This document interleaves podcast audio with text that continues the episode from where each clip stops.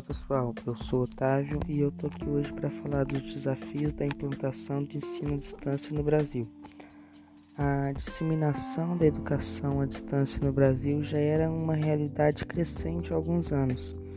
Antes, a motivação para a migra migração ao EAD se dava devido a dificuldades encontradas pelos estudantes para realizar um curso presencial.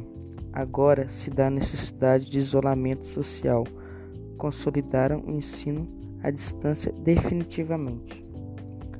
Com a pandemia, é normal que todas as instituições de ensino passem por dificuldades para se adaptar. É preciso ter uma plataforma confiável e uma equipe preparada para um novo jeito de ensinar, para que os alunos tenham uma boa qualidade de ensino. Mas também não são todas as pessoas que têm acesso ao EAD. Muitos alunos não têm condições para ter uma boa internet ou um dispositivo para assistir às aulas, o que torna o seu ensino mais complicado nessa época tão difícil. São muitos os desafios a serem enfrentados e superados para que o ensino à distância seja implantado da melhor qualidade no Brasil.